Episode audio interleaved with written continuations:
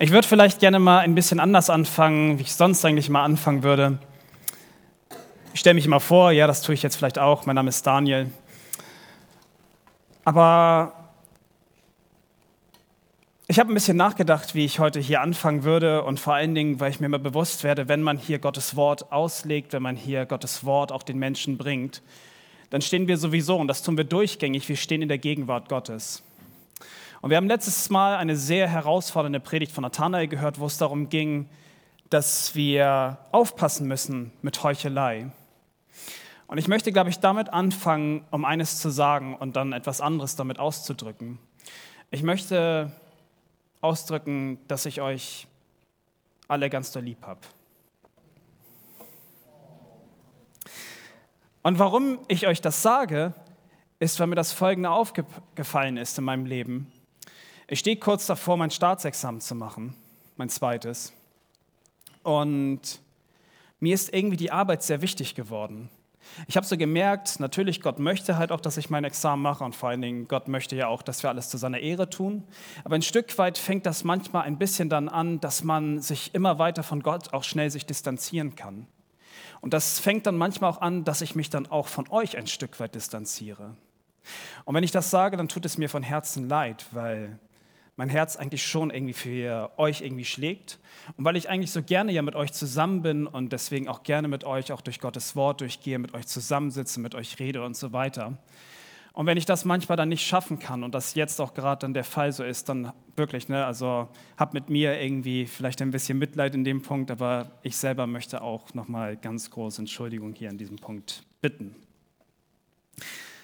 Was aber schön ist, für diejenigen, die mich kennen, ich bin Lehrer, Deswegen fand ich das eben nochmal ganz krass, was Julian, was ihr da so an Projekte da aufgebaut habt. Das ist wirklich schön. Da sitzt du perfekt. Ne? Also toll nochmal, was ihr da so aufgebaut habt als Projekt. Das ist etwas da, wo meine Arbeit sozusagen aufhört, wo ich nicht so viel über den Glauben erzählen darf in meinem Beruf. Ist es das, weißt du, wo Gott dann nochmal durchbricht. Das, das macht mich richtig fröhlich. Und das ist sehr schön, das zu hören. Und ne, Gottes Segen auch weiterhin darin, auch in eurem Kreis, der sich da neu geschlossen hat. Das ist echt schön. Gut, jetzt wollen wir aber anfangen. Ähm, wir haben heute ein sehr herausforderndes Thema. Es geht um Gottes Gesetz. Der berühmte Golfprofi Ben Crane, ich weiß nicht, wie viele sich mit Golf auskennen, ich kenne mich gar nicht damit aus, aber Ben Crane, der äh, disqualifizierte sich 2015 selbst, da er einige Regeln während des Turniers gebrochen hatte. Es ist keinem anderen eigentlich aufgefallen und dennoch hat Ben Crane sich selbst disqualifiziert. Jetzt sagst du vielleicht, hey, was ist das denn für ein Dummkopf? Ich meine, der hat doch das Turnier gewinnen können und er disqualifiziert sich, äh, disqualifiziert sich selbst. Was ist denn mit ihm los? Aber es zählt eigentlich nicht das, was du darüber denkst, sondern es zählt vielmehr das, was Gott dazu sagt. Warum hat Ben Crane sich selbst disqualifiziert? Nun, ich glaube, dass die Antwort relativ einfach ist. Ben Crane liebt den Sport. Und wenn er den Sport wirklich liebt, dann liebt er auch die Regeln, die dahinter stehen. Und so ist es auch mit Gottes Gesetz. Wenn du meinst, dass du Gott liebst, dann würdest du eigentlich auch sein Gesetz halten. Wenn du sagst, dass du Gott liebst, dann müsste das Gesetz in deinem Herzen sein. Das ist der Ort, wo Gottes Gesetz letzten Endes Einhalt hätte. Und das Herz wird heute einen ganz besonderen Faktor hier auch spielen. Ich weiß nicht, ob du dich jemals gefragt hast, ob du dich damit mit der Materie ein bisschen weiter auseinandergesetzt hast. Ich weiß nicht, ob du dich mal gefragt hast, was passiert eigentlich mit den Menschen, die Gottes Gesetz nicht kennen? Gehen sie verloren oder nicht? Und was ist mit den Juden? Ich meine, sie sind doch eigentlich Gottes geliebter Augapfel. Ich meine, wenn eine Volksgruppe etwas von sich behaupten könnte, dann doch die Juden. Sie waren auserwählt, sie haben Gottes Gesetz bekommen. Gott selbst hat sich ihnen zugewandt. Was passiert mit ihnen? Aber letzten Endes kommen wir auch zu uns. Sind wir nun gerettet oder nicht? Und können wir überhaupt gerettet werden? Das sind ganz legitime Fragen, die wir uns stellen müssen. Und wir werden heute ein schwieriges Thema uns anschauen. Es wird um Gottes Gesetz gehen. Es ist nicht immer leicht zu verstehen, aber dazu werden wir heute einen Predigtext durchgehen, den wir in Römer 2 finden. Den lesen wir auch gleich zusammen. Aber ich möchte erstmal vorgeben, wie ich versucht habe, diese Predigt zu unterteilen.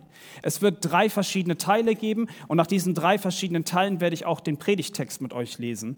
Da wäre der erste Punkt, wer mitschreiben möchte, Gottes Gesetz als Grundlage für diejenigen ohne Gesetz. Das wiederholt sich auch beim zweiten Punkt. Gottes Gesetz als Grundlage für den Juden. Und drittens, Gottes Gesetz als Grundlage für den wahren Juden. Und was das bedeutet, das will ich mit euch dann auch gleich durchgehen. Aber ich möchte noch mal sagen, Nathanael hat letztes Mal ähm, gepredigt, dass es vor Gott kein Ansehen der Person gibt. Und da hörte ja eigentlich sein Predigtext auf, aber wir sehen eigentlich von der Struktur müsste es jetzt noch weitergehen, deswegen greife ich das nochmal auf. Die Frage, die sich jetzt stellt, warum gibt es denn jetzt eigentlich kein Ansehen der Person bei Gott? Die Antwort ist nicht der Status in deiner Welt, noch deine Moneten, die du auf dem Bankkonto hast, noch deine lange Liste an Followern, die du bei Instagram hast, noch die Männer, die dir vielleicht hinterher schauen mögen, sind entscheidend sondern eine Sache ist entscheidend, ob du Gottes Gesetz gehalten hast. Und wenn du es nicht getan hast, lass mich dir jetzt schon von Anfang an sagen, dann brauchst du einen ziemlich guten Anwalt, der dich aus dieser Misere herausholt. Und so lasst uns anfangen mit dem ersten Punkt. Gottes Gesetz als Grundlage für diejenigen ohne Gesetz. Und dazu lesen wir den ersten Teil des Textes, und zwar Römer 2, die Verse 12 bis 16.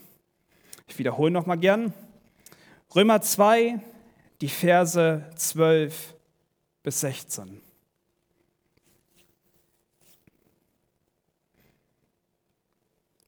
Ich lese einmal vor.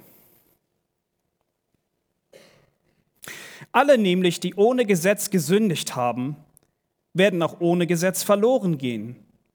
Und alle, die unter dem Gesetz gesündigt haben, werden durch das Gesetz verurteilt werden.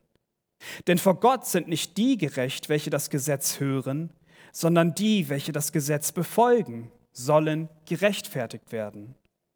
Wenn nämlich Heiden, die das Gesetz nicht haben, doch von Natur aus das tun, was das Gesetz verlangt, so sind sie, die das Gesetz nicht haben, sich selbst ein Gesetz da sie ja beweisen, dass das Werk des Gesetzes in ihre Herzen geschrieben ist, was auch ihr Gewissen bezeugt, dazu ihre Überlegungen, die sich untereinander verklagen oder auch entschuldigen, an dem Tag, da Gott das Verborgene der Menschen durch Jesus Christus richten wird nach meinem Evangelium.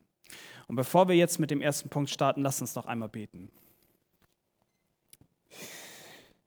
Herr Jesus Christus, ich danke dir, dass wir hier heute zusammenkommen dürfen und wir wollen heute ein sehr schwieriges Kapitel uns anschauen. Wir wollen uns dein Gesetz anschauen.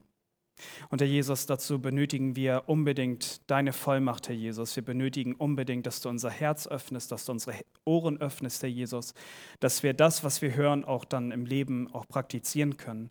Aber Jesus, vor allen Dingen brauchen wir deine Gnade. Ich als allererstes, Herr Jesus. Und ich bitte dich auch, dass du jetzt zu den Menschen redest, dass du hier bist, Herr Jesus, dass es darum geht, dir die Ehre zu geben. Und so bitte ich dich jetzt einfach, segne diesen Gottesdienst. Und so danken wir dir noch einmal und erbitten all dies in deinem wunderbaren und großartigen Namen, Herr Jesus Christus. Amen. Der Mensch braucht Orientierung. Mal ein kleines Kind beobachtet, was eine heiße Herdplatte sieht? Meistens ist es auch so, dass die kleinen Kinder, wenn sie das sehen, die werden neugierig. Die denken sich so, wow, das funkelt voll. Das muss ich anfassen. Schon mal betrachtet?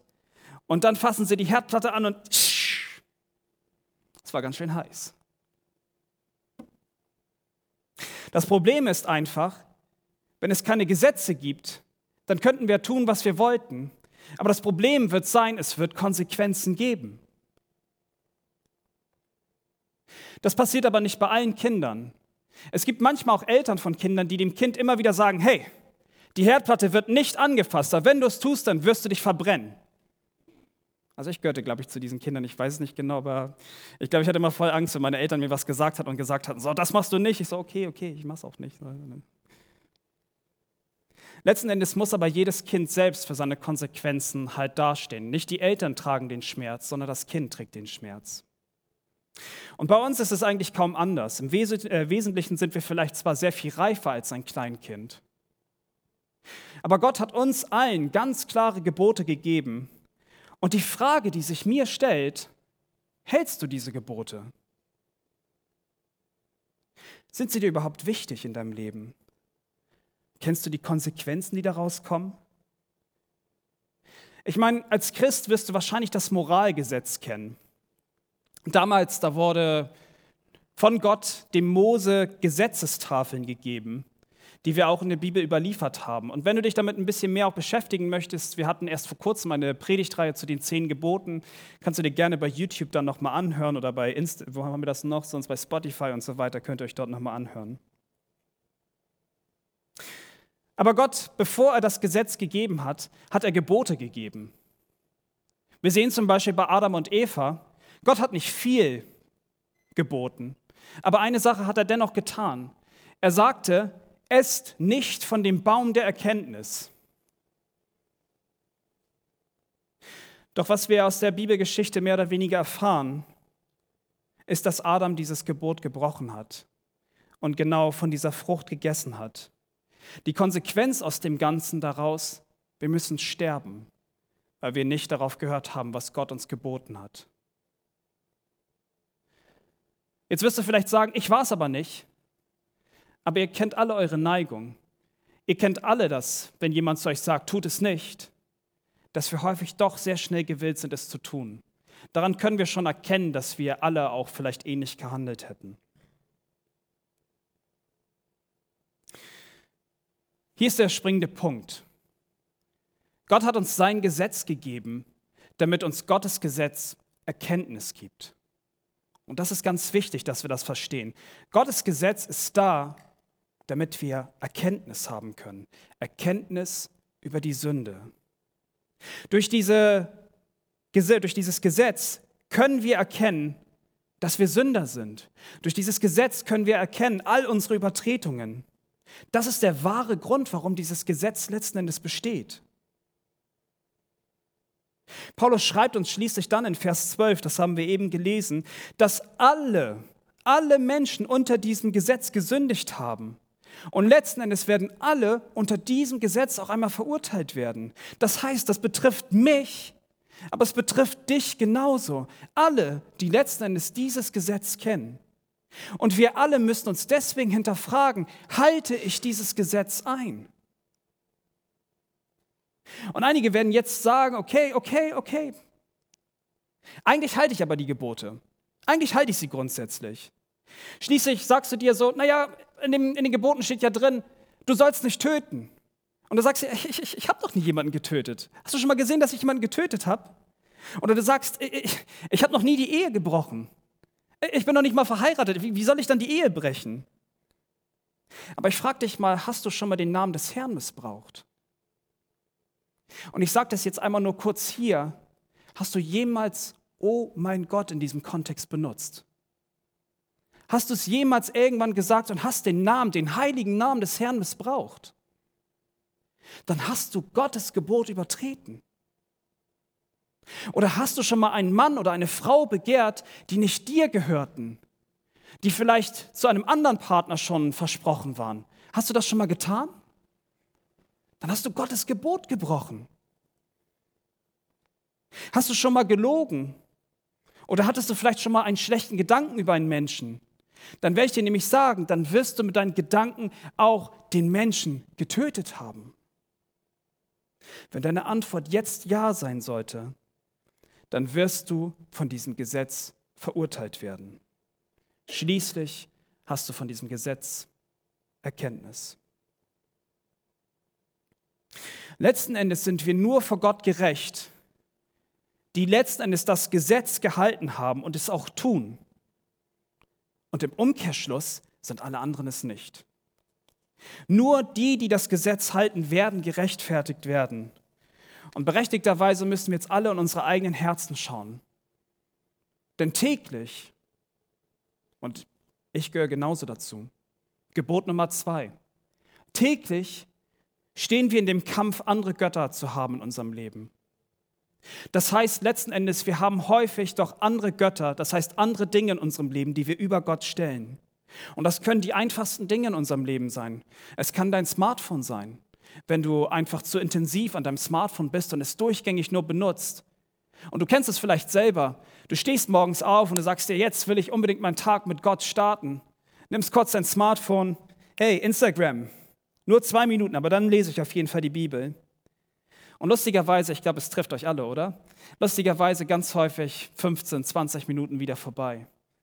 Ah, jetzt, ich muss aber noch duschen, sonst kann ich nicht in die Schule gehen. Aber ich mache das vielleicht so zwei Minuten, könnte ich mir noch was angucken. Aber ich habe auch noch vergessen, meine, mein Brot zu machen. Ah, heute Abend mache ich es.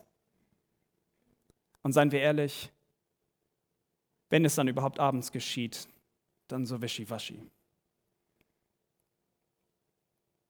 Oder wie steht das zum Beispiel mit einem Partner? Vielleicht hast du gerade einen Partner in deinem Leben und du, du bist so verliebt. Du liebst deinen Partner, das ist doch was Schönes, ist doch voll toll. Oh, jetzt, wenn ich noch ein bisschen mehr Zeit mit ihm verbringen könnte, das wäre mega. Ich meine, wir könnten auch in der Bibel zusammenlesen, wäre super, super. Übrigens, ist eine super Sache. Aber wir könnten auch diesen einen Film zusammen gucken. Ah, das wäre schön. Versteht ihr das? Sehr schnell wird Gott plötzlich nach unten gehoben und alle anderen Dinge gehen nach oben. Und genau das ist es, was das Gebot sagt. Du sollst keinen anderen Gott haben neben mir. Und ich gucke mich selber dabei an. Ich habe eben gerade, als ich am Anfang erzählt hatte, ich habe meine Arbeit besprochen. Das ist einer meiner Götzen, von denen ich selber immer wieder Befreiung von Gott brauche. Und deswegen, das möchte ich auch nochmal betonen, wir alle brauchen Befreiung von dem, um diesen einen wirklich nach oben zu halten. Nach Vers 13 sind nur die Menschen letzten Endes gerecht, die das Gesetz befolgen. Und ich glaube, wir müssen uns alle eingestehen, dass wir es gar nicht können. Wir sündigen und das ist fatal. Denn Paulus sagt uns in Römer 6, Vers 23, dass der Lohn der Sünde der Tod ist. Aber ich hoffe, dass euch das jetzt auffällt, dass ihr seht, wir können eigentlich das Gesetz gar nicht halten. Und damals war es sogar noch ganz anders. Damals brauchten die Menschen ganz dringend ein Sühneopfer. Ein Opfer, was sie bringen konnten vor Gott, damit sie endlich reingewaschen waren von der Sünde. Und in dem Neuen Testament, also für diejenigen, die sich jetzt aber sehr gut damit auskennen, die werden jetzt aber vielleicht sagen, ich bin jetzt ein bisschen verwundert, Daniel. Ähm, ist es nicht so, dass Jesus uns ein für alle Mal frei gemacht hat und wir das Gesetz nicht mehr halten müssen? Ist das nicht so? Und jetzt müssten wir uns zwei Fragen berechtigterweise uns stellen.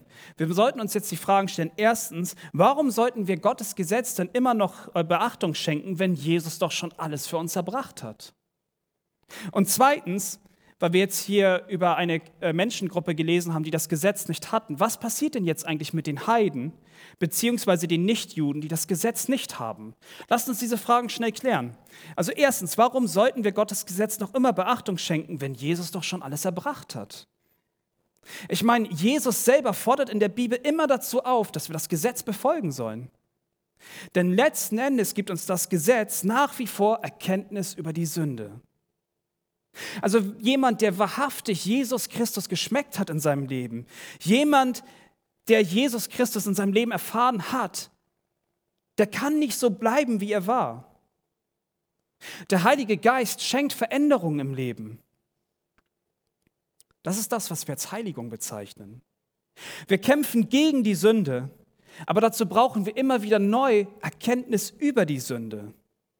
Wir müssen verstehen, dass wir jetzt nicht mit dem bestmöglichsten Mann oder der bestmöglichsten Frau in die Kiste steigen, weil wir vor Gott rein sein sollten und wir eigentlich bis zur Ehe warten sollten. Wir brauchen Erkenntnis darüber, dass selbst die kleine Notlüge, die du brauchtest zum Aufschub deiner Arbeit bei deinem Lehrer, bei deinem Dozenten, dass selbst diese Notlüge eine krasse Lüge ist. Wir brauchen selbst Erkenntnis darüber, dass die fünf Euro, die du deiner Mutter aus dem Portemonnaie gezogen hast, letzten Endes Diebstahl war. Der Punkt ist, wir brauchen Gottes Gesetz zur Erkenntnis, aber wir brauchen eine noch viel größere Gnade eines großen Gottes, der uns nicht verurteilt, egal wie finster es um uns geworden ist. Aber auch die Frage, was passiert denn jetzt mit den Heiden, die das Gesetz nicht haben? Gehen sie alle verloren? Oder werden sie alle gerettet? Werden sie gerichtet? Nur nach Vers 14 und bis 16, die geben uns einen ganz klaren Aufschluss darüber. Es gibt auf der einen Seite Heiden, die das Gesetz nicht hatten. Und es steht dann, die werden auch ohne das Gesetz verloren gehen. Allerdings gibt es auch Menschen, die die Moral in ihrem Herzen geschrieben stehen haben. Auch wenn sie das Gesetz nicht kennen. Auch wenn sie das Gesetz nicht kennen, gibt es Erkenntnis in ihnen. Sie werden also nicht durch Gottes Gesetz gerichtet, sondern nach dem Gesetz, was in ihrem Herzen ist, was letzten Endes auch das Gewissen ist. Diese Menschen verstehen, dass sie nicht töten dürfen. Diese Menschen verstehen, dass sie nicht stehlen oder lügen sollen. Sie verstehen, dass es etwas Schlechtes ist. Aber was ist denn jetzt nun mit den Heiden, die das Gesetz nicht kennen?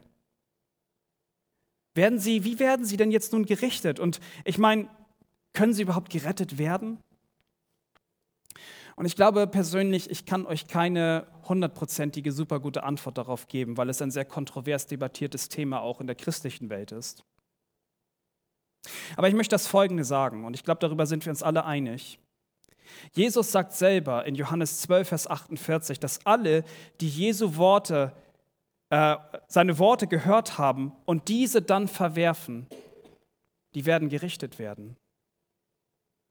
Außerdem gibt es Menschen anscheinend nach Römer 1, Vers 20, die Gottes Schöpfung aktiv sehen, äh, sehen können und erkennen können. Und damit erkennen können, dass es einen Gott gibt. Nach Römer 2,15, was wir gerade gelesen haben, da können wir sehen, dass einige nach ihrem Gewissen gerichtet werden. Und nach Offenbarung 20, Vers 12 wissen wir, dass die Toten anhand ihrer Sünden gerichtet werden.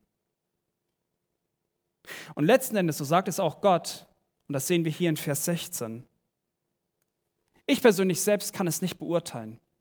Ich kann nicht in eure Herzen reinschauen, ich weiß nicht, was dort ist. Aber so ist es Gott allein, welcher das Verborgene des Menschen sehen kann. Und sein Sohn Jesus Christus wird richten an diesem Tag. Und das bleibt ihm alleine überlassen. Nun haben wir uns jetzt diese eine Gruppe angeschaut von den Menschen, die das Gesetz eventuell nicht kennen. Aber es gibt eine weitere Gruppe, die hier in diesem Text beschrieben wird. Und das sind die Juden. Und dazu lasst uns noch mal die Verse 17 bis 24 lesen. Siehe, du nennst dich einen Juden und verlässt dich auf das Gesetz und rühmst dich Gottes und kennst seinen Willen und verstehst zu prüfen, worauf es ankommt, weil du aus dem Gesetz unterrichtet bist. Und du traust dir zu, ein Leiter der Blinden zu sein, ein Licht derer, die in der Finsternis sind, ein Erzieher der Unverständigen, ein Lehrer der Unmündigen, der den Inbegriff der Erkenntnis und der Wahrheit im Gesetz hat. Nun also, du lehrst andere, dich selbst aber lehrst du nicht. Du verkündigst, man solle nicht stehen und stiehlst selber. Du sagst, man solle nicht Ehe brechen und brichst selbst die Ehe. Du verabscheust die Götzen und begehst dabei Tempelraub. Du rühmst dich Gottes Gesetz und verunehrst doch Gott durch Übertretung des Gesetzes? Denn der Name Gottes wird um euretwillen gelästert unter den Heiden, wie es geschrieben steht. Das war jetzt wirklich ein ziemlich harter Text, den wir da gelesen haben. Das ist auch mein zweiter Punkt, zu dem wir jetzt kommen. Gottes Gesetz als Grundlage für den Juden. Aber bevor ich jetzt anfange, über den Juden groß zu reden, möchte ich das Folgende klarstellen. Die Juden sind Gottes auserwähltes Volk. Und Gott hat einen gemeinsamen Bund mit Abraham geschlossen. Dazu sollten sich die Männer als äußerliches Zeichen an ihrer Vorhaut beschneiden lassen. Es war ein äußeres und erkennbares Indiz dafür, dass sie zu Gottes Volk gehörten und dadurch eben Juden waren. Erst wenn man beschnitten wurde als Mann, war man ein Jude. Auch heute und davon bin ich überzeugt, haben die Juden einen ganz besonderen Stellenwert. Und ich glaube, dass wir das sehr praktisch heute mitnehmen könnten, dass wir für die Juden immer wieder aufs Neue auch beten müssen. Wir müssen dafür beten, dass Gott großes Erbarmen mit seinem Volk hat und dass noch viele von ihnen gläubig werden. Und ich kann dir nur sagen, Antisemitismus ist ein hässlicher Ausdruck des Hasses gegenüber Gottes auserwähltem Volk. Und das sage ich auch hier als Ermahnung. Leider hat sich über die Jahrtausende sich immer wieder gezeigt, dass die Juden im Kreuzfeuer vieler Nationen lagen und viele schlimme Dinge ihnen auch passiert sind. Allein im letzten Jahrhundert, da hatten wir in Deutschland viele Juden, die während des Zweiten Weltkrieges ermordet wurden. Und wenn ich heute von dem Juden rede, dann möchte ich das in aller Vorsichtigkeit hier tun und auch in aller Demut es tun. Aber ich möchte vor allen Dingen darüber reden, was Gottes Wort darüber sagt. Im Gegensatz zu uns haben die Juden eigentlich einiges vorzuweisen. Sie sind doch Gottes auserwähltes Volk. Sie sind sein kostbarer Augapfel und sie haben Gottes Gesetz erhalten. Wenn eine Volksgruppe etwas von sich hätte behaupten können, dann waren es doch letzten Endes die Juden, oder? Ich meine, sie haben mit Gott so viel erlebt. Und Gott hat sich ihnen immer wieder zugewandt. Aber es gab immer wieder das Problem, dass sie sich wieder abgewandt haben. Aber ich glaube auch, und davon bin ich überzeugt, dass Gott sich auch ultimativ diesem Volk sich auch wieder annähern wird. Allerdings wird Gottes Gericht auch über sie kommen. Und ihre Gerichtsgrundlage wird das Gesetz selbst sein, welches sie kennen und welches sie erhalten haben. Und darüber hinaus wird es gleichzeitig auch ihr Urteil sein. Wir haben schon vorhin erörtert, dass wir alle einmal vor Gottes Thron erscheinen werden. Und es wird ultimativ ein Gericht geben. Aber was passiert jetzt mit Gottes auserwähltem Volk? Werden sie aufgrund des Gesetzes denn jetzt nun freigesprochen?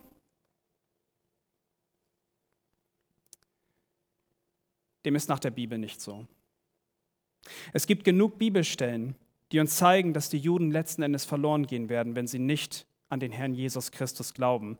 Und nur ein paar Bibelstellen, falls du dich dafür interessierst und dich damit weiter auseinandersetzen möchtest. Matthäus 8, die Verse 11 bis 12, Matthäus 23, die Verse 29 bis 33, Römer 11, die Verse 13 bis 14, Lukas 10, die Vers 16. Du kannst auch später auf mich zukommen, wenn dich das noch weiter interessiert. Aber lass mich den altbekannten Vers aus Johannes 14, Vers 6 noch einmal vorlesen. Jesus spricht zu ihm, ich bin der Weg, die Wahrheit und das Leben. Niemand kommt zum Vater als nur durch mich. Und dieses Gebot gilt den Juden. Aber dieses Gebot gilt auch dir und mir. Es gab ein großes Problem in Rom. Auf der einen Seite, da standen die jüdischen Christen und auf der anderen Seite standen die nicht-jüdischen Christen. Sie diskutierten über unterschiedliche Themen. Man fragte sich, dürfen wir denn jetzt eigentlich auch nicht koscheres Essen essen? Also das nach den jüdischen Speisegesetzen, wer sich auskennt. Ist die Frage, muss ich denn jetzt überhaupt noch den Sabbat einhalten? Oder sollten sich nicht-jüdische Christen sich nicht beschneiden lassen? Denn viele der, der, jüdischen Christen behaupteten, dass eine Beschneidung immer noch vonnöten sein müsste, um letzten Endes gerettet zu werden. Und die, Ju, die Juden selber, die rühmten sich Gottes immer wieder und sie rühmten sich vor allen Dingen sich selbst, weil sie meinten, dass sie das Gesetz ja nun kannten, weil sie diejenigen waren, die das Gesetz bekommen hatten und weil sie diejenigen waren, die schon seit ihrer Kindheit darin unterrichtet worden sind. Sie verstanden sich selbst als geistlich überlegen da sie das Gesetz besaßen. Und somit trauten sie sich auch die Blinden, das sind hier die Heiden, auch zu lehren. Allerdings sehen wir hier vor allen Dingen ein Problem, geistlichen Stolz. Und übrigens, geistlicher Stolz ist nicht nur ein Attribut der jüdischen Christen. Auch wir als Christen erheben uns sehr gerne geistlich über unsere Brüder und Schwestern. Vielleicht gehörst du selber schon zu den Christen, die schon lange gläubig sind. Du stehst vorne auf der Kanzel, ich sehe mich jetzt selbst, also ich werde auch hier zu mir selbst predigen. Man steht vorne auf der Kanzel, du bist Leiter eines Hauskreises, du bist Leiter, hast andere Dienste auch in der Gemeinde. Du hast die Bibel schon öfter durchgelesen. Wenn du ein Urteil zu fällen hast, dann dein Urteil ist doch bestimmt richtig wichtig, oder? Du denkst selber, dass du ein Leiter der Blinden sein kannst und bleibst dennoch immer selbst ein Übertreter des Gesetzes? Du bist ein Sünder. Und bitte versteht mich nicht falsch. Wir brauchen dringend gottesfürchtige Leiter. Wir brauchen dringend Menschen, die ihr ganzes Herz an Jesus Christus immer wieder hängen. Aber ich sage euch eins, lasst uns demütig in diesem Dienst sein vor dem Herrn. Er ist derjenige, der uns all das gegeben hat. Und wenn wir auf einen vertrauen, dann auf ihn. Denn getrennt von Christus könnten wir überhaupt nichts tun. Und ich frage mich selber, diejenigen, die auch Leiter sind oder sich vielleicht manchmal auch denken, dass sie geistig irgendwie überlegen sind, haben wir nicht Gottes Gnade genauso nötig wie jedes einzelne Schaf, welches an Gottes heiligen Thron kommt und ihn anbetet? Sind wir nicht genauso Sünder wie sie? Und vielleicht mag es sein, dass du in deiner Heiligung schon sehr viel weiter gekommen bist. Das mag ja auch sein. Aber lass uns das selbst zu unserem Herzen predigen. Lasst uns als Leiter immer wieder darauf schauen, auf einen großen Gott und auf seine wunderbare und große Liebe und seine Zuversicht und sein Erbarmen, was er in dich hineingelegt hat. Lasst uns daran denken, dass wir von ihm zuerst geliebt worden sind, bevor wir ihn jemals lieben konnten. Wenn du wirklich denkst, dass du geistig weiter bist und dass du denkst, dass du heiliger bist als andere, dann möchte ich dir nochmal den Pharisäer nochmal bringen aus Lukas 18 der so wunderbare, tolle, lange Gebete sprechen konnte und der letzten Endes sagen konnte, ach wie schön, ich bin nicht so schlecht wie der Zöllner da hinten. Aber da war ein Zöllner und er schlug auf seine Brust und er sagte, Gott hat mit mir Erbarmen. Er war ein Sünder und er wusste das. Der Zöllner, der voller Inbrunst betete, der betete, dass Gott ihm gnädig sein sollte. Und wisst ihr, wer von den beiden gerecht nach Hause ging?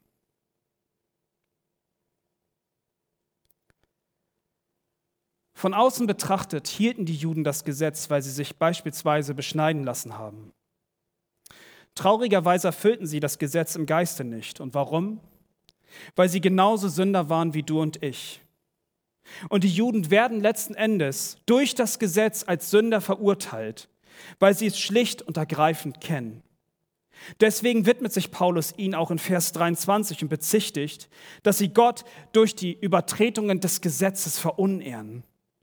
Letzten Endes erfüllt sich sogar damit eine Prophetie aus Jesaja 52, Vers 3, dass selbst die Heiden den Namen Gottes lästern werden. Und dieses taten sie aufgrund der schlechten Lebensführung der Juden. Die Juden selbst bekannten sich als wahre Täter des Gesetzes und brachen es selbst immer wieder. Sie waren somit Heuchler, wenn sie sich als Täter Gottes bezeichneten. Aber hier komme ich auf etwas zu sprechen, was nicht nur den Juden anspricht, sondern auch dich und mich. Ich möchte dich fragen, wie lebst du dein Leben? Lästern Menschen Gottes heiligen Namen aufgrund deines Lebensstils? Bist du womöglich ein Heuchler? Und bitte nicht beleidigt sein mit mir. Das sind Fragen, die ich mich ganz aktiv selbst gefragt habe, während ich diese Predigt auch geschrieben hatte. Das sind Gedanken, die Gott mir selbst ins Herz gelegt hat. Lass die Fragen tiefer sacken und denk noch mal eine Sekunde darüber nach. Wie lebst du dein Leben vor Christus? Ich meine, Jesus hat jeden Samstagabend und jeden Sonntagmorgen hat er womöglich dein Herz, wenn du in die Gemeinde gehst. Aber wie steht es mit deinem Leben danach? Bist du der Erste, der einen gotteslästerlichen Witz nach dem anderen schmettert? Bist du die Erste, die andere Menschen nur nach ihrem Aussehen beurteilt? Bist du die, die am heftigsten in dem Club tanzt? Oder bist du womöglich der, der so viel Alkohol intus hat, aber nicht ohnmächtig wurde und andere Menschen legendäre Stories auf dich irgendwie schmettern? Was würden deine Klassenkameraden, deine Kommilitonen, deine Arbeitskollegen, deine Freunde, deine Familie über dich sagen, wenn ich sie heute fragen würde, wer bist du? Könnten sie über dich sagen, dass du ein wahrer Christ bist? Oder würden sie aufgrund deines Verhaltens den Namen Gottes lästern. Ich möchte das Folgende hiermit ganz stark betonen. Riskiere es lieber, deinen eigenen Namen lästern zu lassen, als dass der heilige Name Gottes aufgrund deines Verhaltens gelästert wird. Riskiere es lieber, deinen eigenen Namen lästern zu lassen, als dass der heilige Name Gottes aufgrund deines Verhaltens gelästert wird.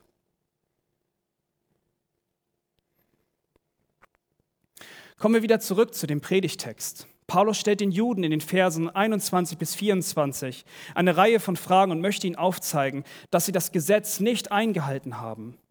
Sie lehren beispielsweise, dass, sie, dass niemand stehlen sollten. Aber allerdings hat John MacArthur herausgestellt, dass viele immer wieder Tempel plünderten und diese Dinge teuer verkauften. Es war Diebstahl. Es war Heuchelei.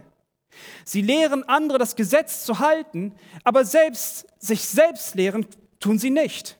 Sie brachen die Ehe, indem sie Scheidebriefe ausstellten, indem sie Frauen lüstern begehrten und brachen dabei immer wieder dieses Gebot. Es war Heuchelei.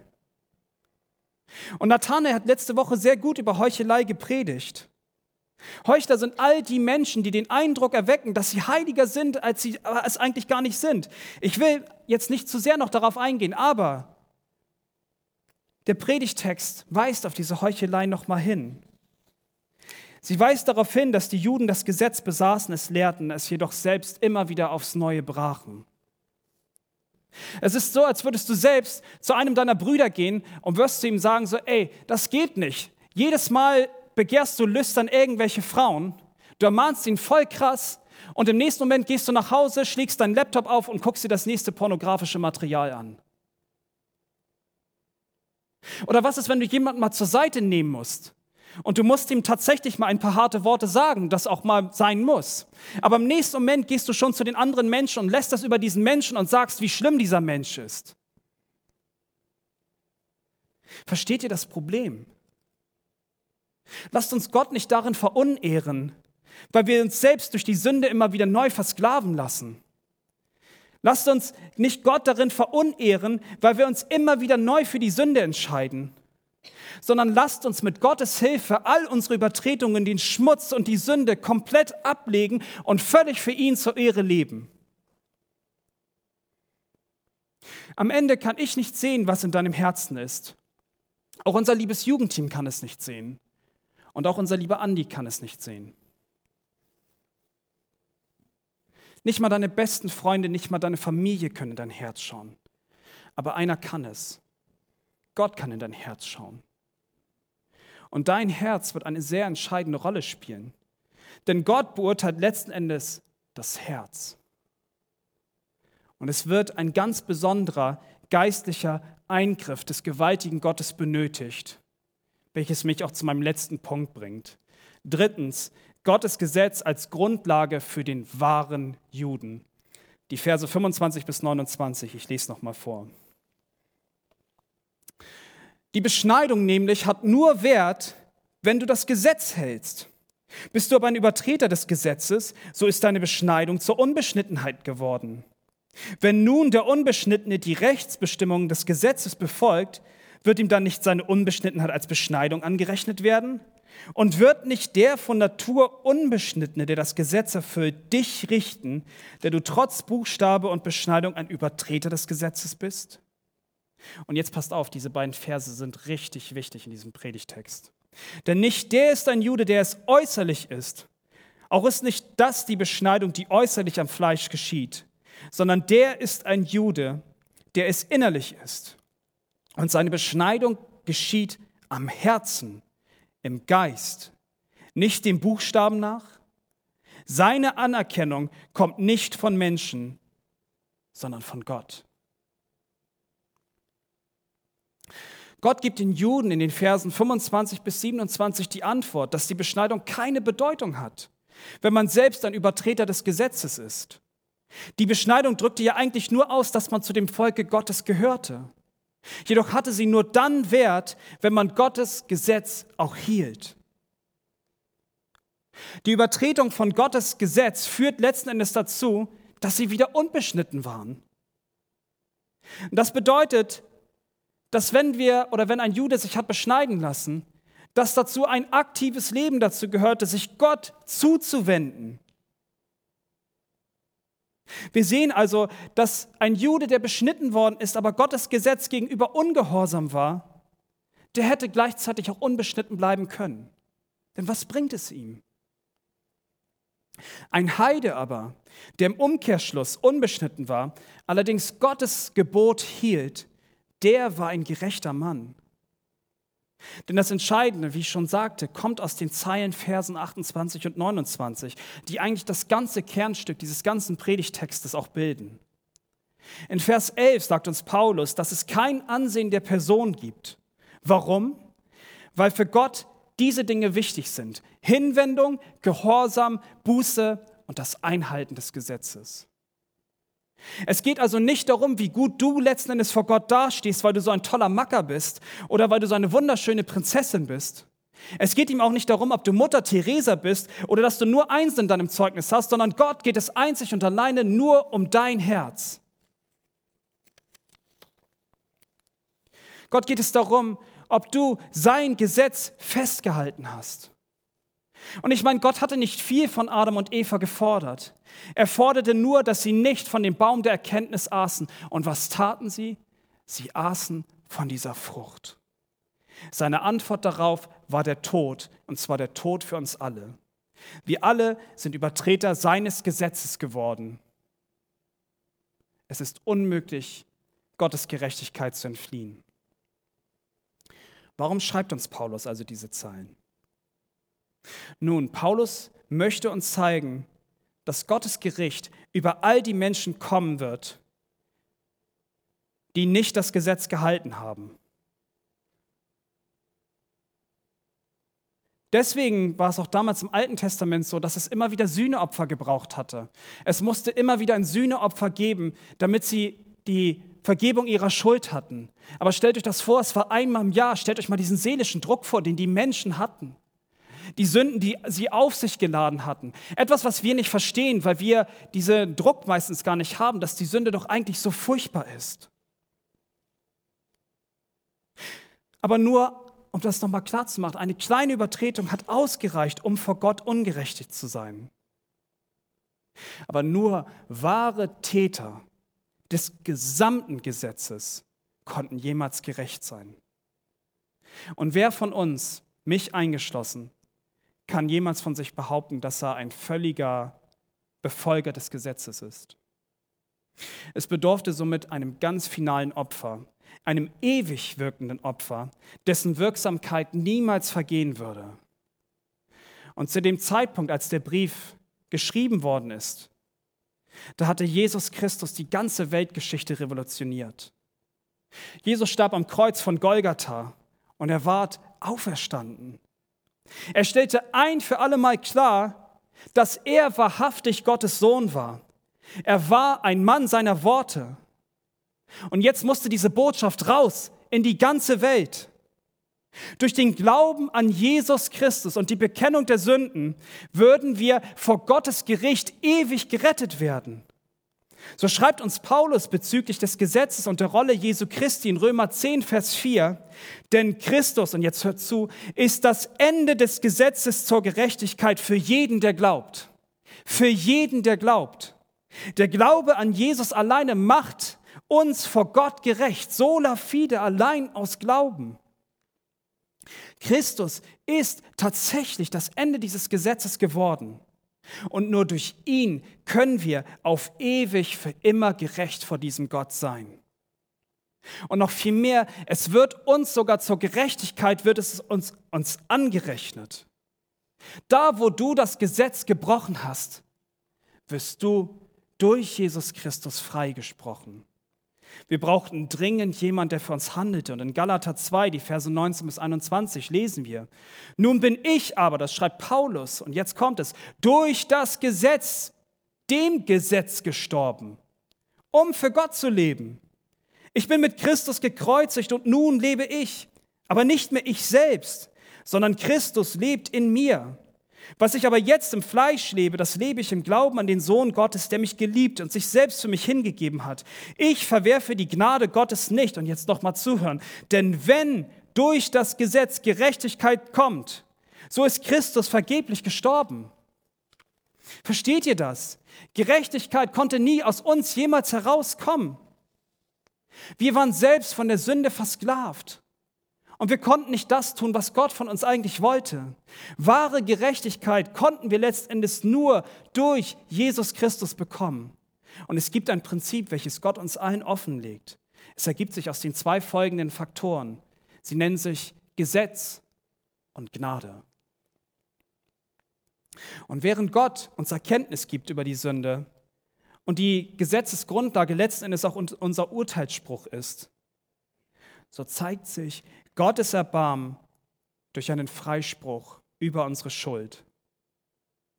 Und so drückt es auch Paulus aus in Römer 6, Vers 14, wenn er zu uns sagt, dass die Sünde nicht mehr herrscht, weil wir nicht mehr unter dem Gesetz stehen, sondern unter der Gnade.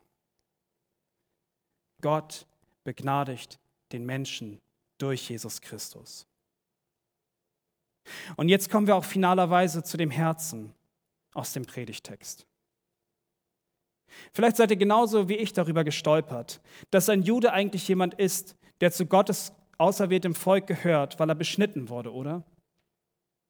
Und doch spricht Paulus hier von einem wahren Juden, von einem anderen Juden, von einem Juden, der durch den Geist Gottes an dem Herzen beschnitten wurde. Und das passiert nicht äußerlich, sondern es passiert innerlich, durch den Geist. Es ist der Moment, in dem wir Gott uns, uns ein neues Herz schenkt, ein komplett neues Herz, weil wir an seinen Sohn Jesus Christus glauben. Es ist Gottes Eingreifen, das uns letzten Endes erlöst. So steht in Kolosser 2, Vers 11, da schreibt auch Paulus, in ihm seid ihr auch beschnitten mit einer Beschneidung, die nicht von Menschenhand geschehen ist, durch das Ablegen des fleischlichen Leibes der Sünden in der Beschneidung des Christus. Am Kreuz von Golgatha erwirkte Jesus alles für uns. Es ist der Ort, wo Jesus Christus sein Leben für uns alle ließ, die an ihn glauben. Und es ist der Ort, wo Jesus Christus uns ein neues, ein beschnittenes Herz schenkt.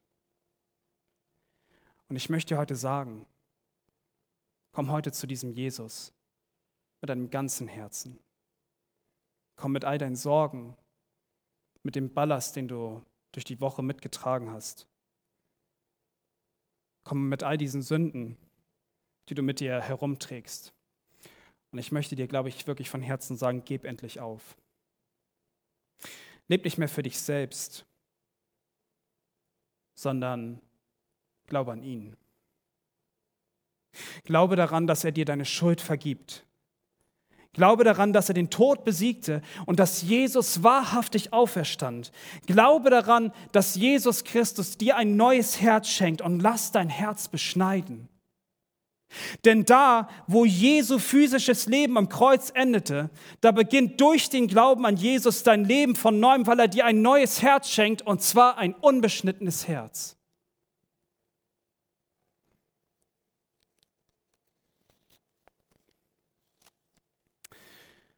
Ich kann nicht in eure Herzen hineinschauen. Aber vielleicht bewegt es dich heute genauso sehr, wie es mich gerade bewegt. Denn wenn das so sein sollte, dann lass es heute nicht an dir vorbeirauschen. Gott spricht durch sein Wort. Und es wird eines Tages dieser Tag kommen, an dem Gott Gericht halten wird. Deswegen die aktive Aufforderung, verstocke dein Herz nicht denn der Hirte ruft seine Schäfchen.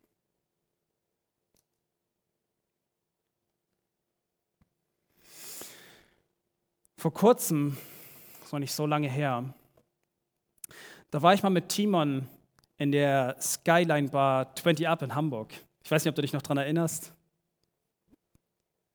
Vorne steht immer so ein Typ von der Security und er schaut immer nach, ob man auch ordentliche Kleidung trägt. Das heißt also, man muss in ordentlicher Abendgarderobe erscheinen. Ich glaube, das geht irgendwie vielleicht noch durch, aber sie haben so bestimmte Kriterien, dass man da nicht reinkommt. Beispielsweise steht da wirklich jemand, wenn da jemand in Badelatschen ankommen würde, der dann sagt so, ey mein Freund, so, also mit Badelatschen kommst du hier nicht rein.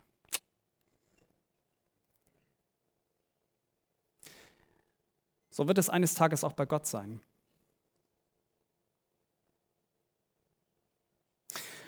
Wenn du Gottes Gesetz nicht halten konntest, dann dürfte keiner von uns jemals zu Gott rein. Denn Gott hat einen ganz bestimmten Dresscode und darauf achtet er ganz besonders. Und dieser Dresscode bedeutet ein, unbeschnittenes, äh, ein beschnittenes Herz. Erst dann ist man vor Gott ein wahrer Jude. Jemand, der wahrhaftig zum Volke Gottes gehört, und zwar sein Kind. Wir dürfen froh sein, dass Jesus sein Leben ließ, damit wir bildlich gesehen nun seine weiß gewaschene Kleidung tragen dürfen, sodass wir zu diesem gigantischen Gott durchgehen dürfen. Diejenigen, welche ein beschnittenes Herz erhalten haben, weil sie an Jesus Christus glauben, mögen nicht immer die Anerkennung der Menschen bekommen. Aber sie werden Gottes Anerkennung in der Ewigkeit haben, weil sie zu seinem Volk gehören. Ist das nicht ein schönes Happy End? Zum Schluss. Wenn man den Römerbrief in einem Satz zusammenfassen möchte, dann ist die ganze Hauptaussage dieses Briefes, Christus ist unsere Gerechtigkeit. Lass mich das nochmal wiederholen. Die Hauptaussage, die Paulus uns in dem Römerbrief gibt, ist, Jesus Christus ist unsere Gerechtigkeit. Eine ganz kleine Geschichte noch. Drei Frauen wollten am Brunnen Wasser holen. Nicht weit davon saß ein alter Greis auf der Bank und er hörte zu, wie die Frauen über ihre Söhne sprachen. Mein Sohn, sagt die erste, der ist so geschickt, der würde eure Söhne und alle anderen auch hinter sich lassen. sagt die zweite so, ha, mein Sohn, mein Sohn singt wie eine Nachtigall. Keiner kann jemals so schön singen wie mein Sohn. Die beiden Frauen fragten die dritte, warum lobst du deinen Sohn eigentlich nicht? Daraufhin schwieg die Frau. Und irgendwann sagte sie, er hat nichts, was ich loben könnte. Mein Sohn ist nur ein gewöhnliches Kind. Er hat nichts Besonderes an sich und auch nichts in sich. Die drei Frauen füllten ihre Eimer mit Wasser und sie gingen heim. Und der Greis, der ging ihnen langsam hinterher. Und die Eimer, die waren richtig schwer. Und ihre abgearbeiteten Hände waren richtig schwach geworden. Deswegen machten sie eine kurze Ruhepause, denn der Rücken tat ihnen sehr weh. Da kamen ihnen die drei Jungs entgegen. Und der erste stellte sich auf die Hände und schlug ein Rad nach dem anderen. Und dann sagten die Frauen, wow, was für ein geschickter Junge. Und daraufhin sang der zweite und er sang wie die Nachtigall, eine wunderschöne Stimme. Und die Frauen, die lauschten andächtig und mit Tränen in den Augen. Der dritte Junge, der lief zu seiner Mutter, hob die Eimer auf und trug sie heim. Da fragten die Frauen den Greis, was sagst du jetzt nun zu unseren Söhnen? Wo sind eure Söhne? Ich sehe nur einen einzigen Sohn. Letzten Endes wird Gott am Ende nur noch beurteilen, ob du anhand deines Glaubens an Jesus Christus ein Kind Gottes bist. Oder so, wie es in der Geschichte war, ob du ein wahrer Sohn bist oder nicht. Denn nicht mehr das Einhalten der äußeren Vorschriften wird uns retten, sondern einzig und alleine der Glaube an den Herrn Jesus Christus. Das ist eine wunderbare Aussage, oder? Das Gesetz Gottes ist nach wie vor wichtig aber es ist nicht mehr entscheidend. Das Gesetz zeigt uns Sünde Und es wird letztendlich auch der Maßstab unserer Anklage sein. Aber jetzt ist nur noch diese eine Sache entscheidend. Jesus Christus ist unsere Gerechtigkeit. Jeder, der an Jesus Christus glaubt, wird gerettet werden. Uns wird das einmal als Gerechtigkeit angerechnet werden. So werde ein wahrer Jude, ein Kind des heiligen Gottes. Lass dich von all deiner Schuld befreien und folge ihm nach. Lass Jesus zu deiner Gerechtigkeit werden. Und wenn du dazu noch Fragen hast, darfst du gerne auf mich zukommen. Wir haben mittlerweile hinten eine besondere Ecke dort eingerichtet, wo man auch sich Gebet suchen kann, wer es sich wünscht. Der kann mit dem Jugendteam, mit dem Andi oder auch wem auch immer gerne beten. Aber lasst uns nochmal vor Augen uns führen, Jesus Christus ist unsere Gerechtigkeit. In Jesu wunderbaren Namen. Amen.